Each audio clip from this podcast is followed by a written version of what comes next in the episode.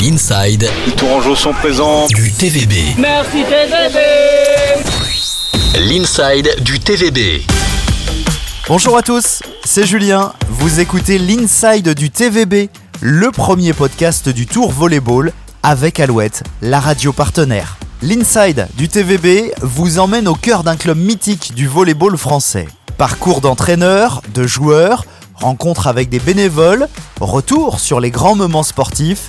Dans chaque épisode, partez au cœur du Tour Volleyball. Pour ce premier numéro, nous vous proposons un entretien en toute simplicité avec le coach du TVB, Marcelo Francoviac. Je suis content de vous parler. Ses débuts dans le volley au Brésil, Avec ma taille, avec euh, ma capacité physique, c'était moins difficile de faire de volley que faire de foot. ses premiers pas d'entraîneur, J'étais euh, persuadé que je pouvais faire le rôle d'entraîneur. son attachement pour la France, J'étais un passionné de cinéma français, de la culture française. son arrivée au TVB. Les clubs veulent continuer à performer. Le coach Marcelo Francoviac se dévoile dans ce podcast, l'Inside du TVB.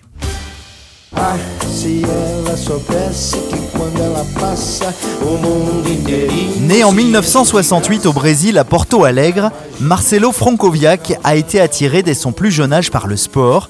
Avant de découvrir le volleyball, il s'est tout naturellement essayé au foot. Moi, j'ai commencé à faire l'école de foot. J'étais euh, bah, pas si mauvais, mais euh, au bout d'un moment, à l'âge de 12-13 ans, je, je commençais à devenir super grand.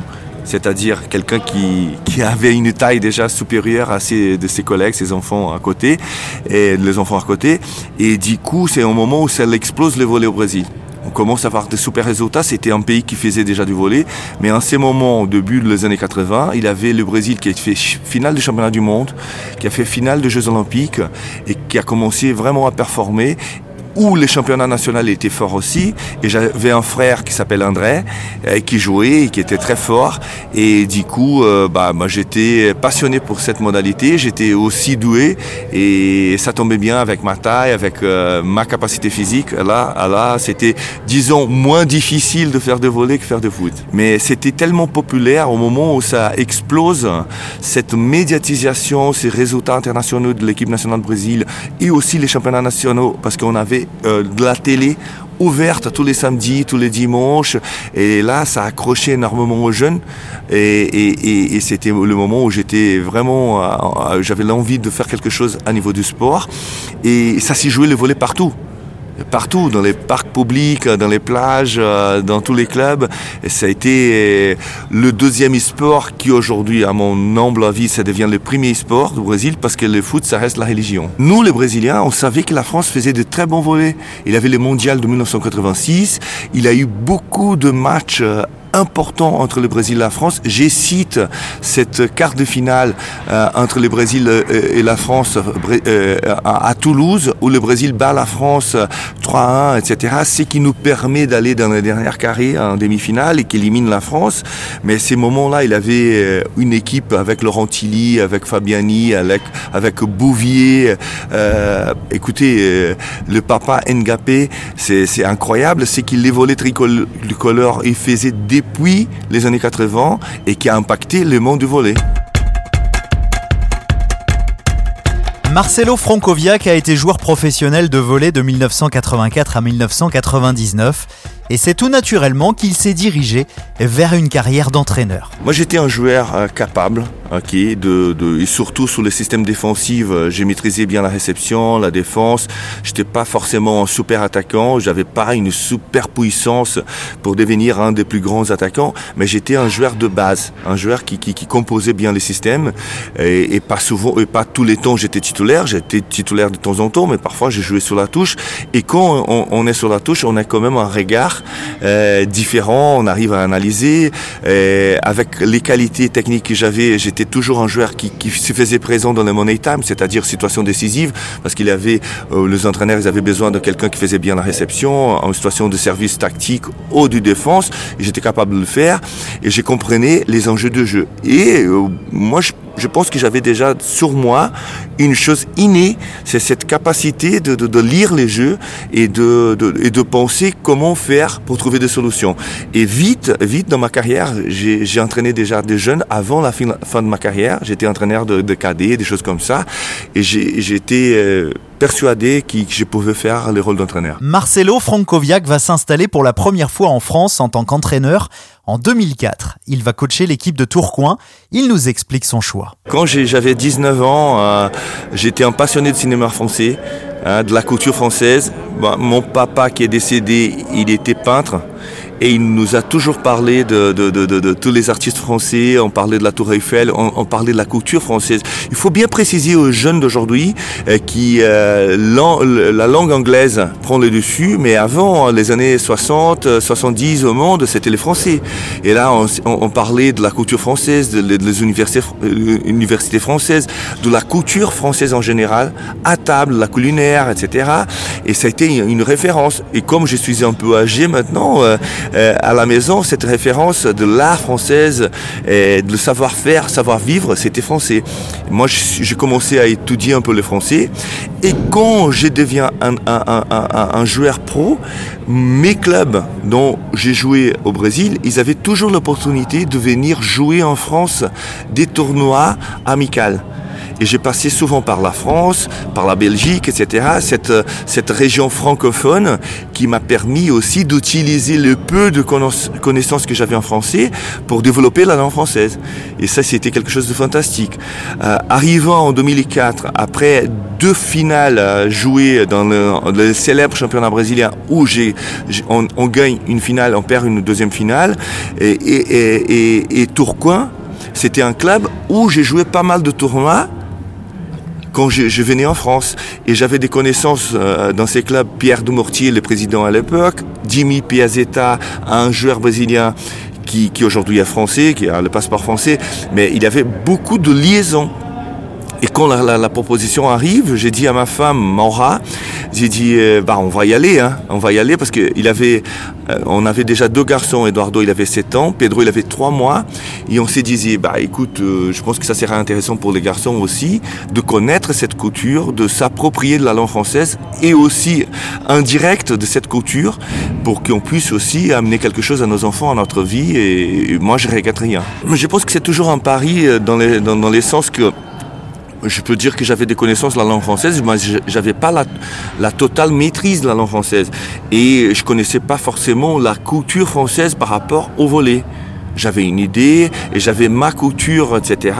C'était un défi parce que je dois passer un brevet d'État, je dois faire toute la formation française comme entraîneur pro de la Fédération française aussi. Je suis, je suis retourné au cours Hein, j'ai passé un brevet d'État au Crêpes de Wattignies, j'ai dû m'adapter complètement à la réalité et la loi française, et il avait toute cette question d'encadrer de, de, les enfants à l'école française, ma femme qui doit apprendre la langue française, ça a été un super pari, euh, à mon avis réussi, quoi.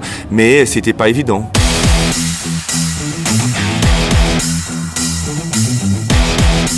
Avant de signer avec le TVB en 2021, Marcelo Frankoviak a coaché différents clubs en Russie, en Italie, en Pologne.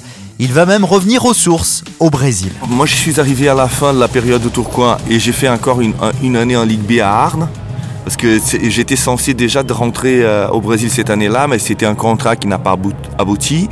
Euh, ensuite, euh, j'ai eu un problème de santé dans ma famille, la famille de ma, de ma, de ma, de ma, mon épouse, et les enfants, ils grandissaient, ils, perdaient complètement la référence au Brésil. On avait aussi l'envie de, montrer de, ce qui, c'était la source primaire, et, j'ai eu une, une opportunité de coacher un super club, un club phare de la réalité de brésilien qui est Minas Tennis Club. J'ai fait deux belles saisons, on fait demi-finale et troisième place de la Ligue euh, brésilienne. Et ensuite, je bascule vers Rio, où je redeviens champion du Brésil avec euh, moitié de l'équipe nationale du Brésil sur euh, mes oulettes et, et, et, et avec une médiatisation incroyable euh, à Rio de Janeiro. Et, très sincèrement, ça a été une choix de vie en fonction d'un problème de santé de ma famille. J'avais l'envie aussi de rester un peu plus près de, de mon papa, de ma maman, euh, et de retrouver la source. Mais je savais aussi qu'il que dans mon domaine, dans mon activité, il fallait absolument être prêt pour repartir. Et trois ans plus tard, je repars en Russie, je fais Italie, euh, je fais Pologne. Et maintenant, je rentre en France avec euh, beaucoup de bonheur. Et durant cette période de 2017 à 2020, il va devenir le coach adjoint de l'équipe nationale du Brésil. C'était un super défi. J'étais super content d'être reconnu et je pense avoir fait euh, des boulots qui me qui, me donnait de crédit pour, faire partie, mais je t'avoue très sincèrement euh, je ne pensais plus. Parce que quand tu arrives à l'âge de 50 ans et tu n'as jamais été, hein, moi je pensais qu'avec tous les parcours que je fais au Brésil, comme un jeune entraîneur et aussi en Europe, que cette possibilité elle pourrait arriver avant, elle n'a jamais arrivé. Et du coup, bon, je tombe comme deuxième, euh, comme, comme le premier adjoint, de, le deuxième à la tête de la, la, sélection, comme vous dites. Et j'ai eu aussi l'opportunité de coacher le Brésil à l'absence de l'entraîneur principal et j'ai eu de très bons résultats aussi. Et voilà, c'était euh, vraiment quelque chose d'important de faire le championnat du monde.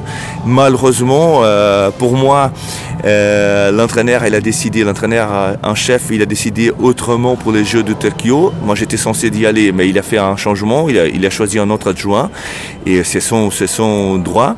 Et du coup, il me reste encore faire les Jeux Olympiques un jour, peu importe comment, mais c'est un, c'est un rêve que je garde. Je me suis construit en tant qu'entraîneur avec la culture brésilienne, avec les brésilienne et avec beaucoup d'écoles différentes en Europe.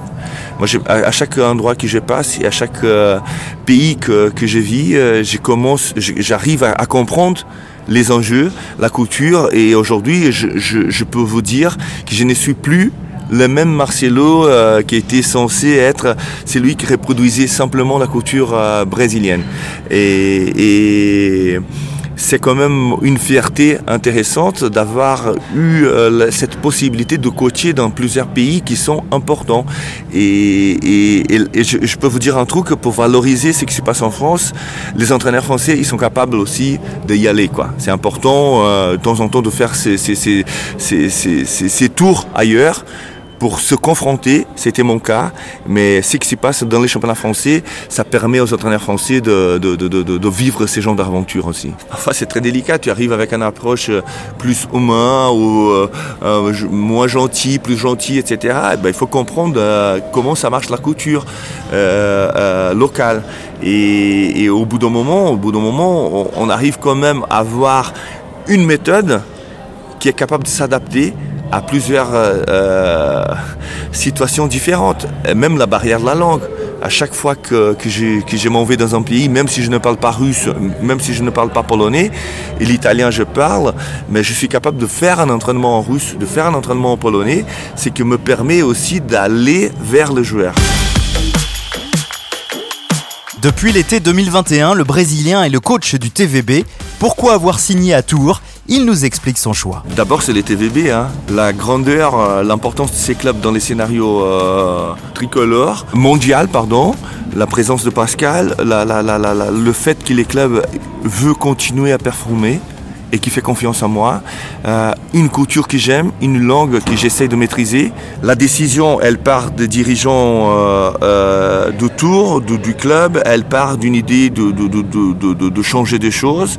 Moi, j'étais sur le marché et j'étais contacté et ça m'a séduit cette, possibilité de construire quelque chose. Mais je pense que ce qu'on a fait l'année dernière, c'était incroyable parce qu'on on devient champion de l'été, on devient champion d'hiver, on, on devient champion de la Coupe de France pendant trois minutes après avoir euh, cette décision arbitrale qui, qui change la donne, la finale, euh, on a performé sur trois tableaux et malheureusement on n'a pas eu le titre, mais on a quand même redonné une image très forte de la performance autour volleyball. Euh, si vous regardez un site spécialisé qui s'appelle Volleybox, l'année dernière, on était considéré comme la sixième équipe plus performante au monde. Si vous considérez les budgets le budget des équipes russes, les équipes italiennes, les équipes polonaises, euh, avoir les sixièmes résultats au monde, c'est quelque chose de grand. Et, je pense que ça, c'est, pas simplement Marcelo, au Kevin Tilly, au Koric, c'est aussi euh, euh, cette histoire d'un club phare du volet mondial. L'entraîneur brésilien nous a confié également dans ce podcast qu'il était très content de travailler avec le directeur général du TVB, Pascal Foussard. Pascal, c'est une référence du volet mondial. Hein. C'est la référence de Tours, quelqu'un qui a construit les clubs, quelqu'un qui, qui, qui, a fait un super boulot avec l'équipe euh, euh, française et qui est champion olympique, comme bien de managers du sport courant en France sont champions olympiques. Et j'ai toujours gardé les contacts parce que pour moi, Pascal, je pense qu'il s'intéressait par mon travail, je m'intéressais par son travail à lui. Et partout où j'ai passé, on parlait de voler. On parlait de voler en Russie, on parlait de voler en France, on parlait de Russie en, Italie, euh, en Pologne, au Brésil. On faisait des échanges vidéo et on, discutait beaucoup par rapport à, la réalité de notre sport. J'ai eu l'opportunité aussi d'être près de Pascal quand j'étais adjoint de l'équipe nationale du Brésil on s'est croisés souvent et le courant est toujours passé. Après, euh, bah, la responsabilité, elle est beaucoup plus grande quand on, de, on devient quelqu'un qui va travailler à côté de Pascal Fossard. Le TVB et son coach ont bien sûr des ambitions, des envies de gagner des titres et pourquoi pas la Ligue des Champions. Pourquoi pas rêver? L'année dernière, on était dans la, dans la, dans la, la, la Coupe CV et on, on, perd en finale, mais il faut bien analyser que dans notre parcours, on a éliminé Modène, on a éliminé, éliminé Belhatov. Euh, ce sont des clubs qui, qui, sont très forts, avec des histoires très importantes dans le volet européen.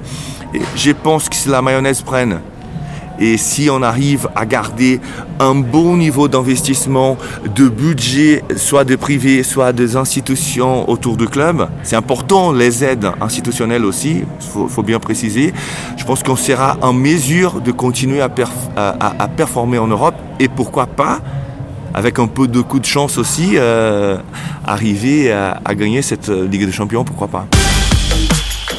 Merci d'avoir écouté ce premier épisode L'Inside du TVB, une interview de Bastien Boujard, épisode réalisé avec Alouette, la radio partenaire du Tour Volleyball. Vous pouvez nous retrouver sur toutes les plateformes de podcast. Abonnez-vous pour ne manquer aucun épisode.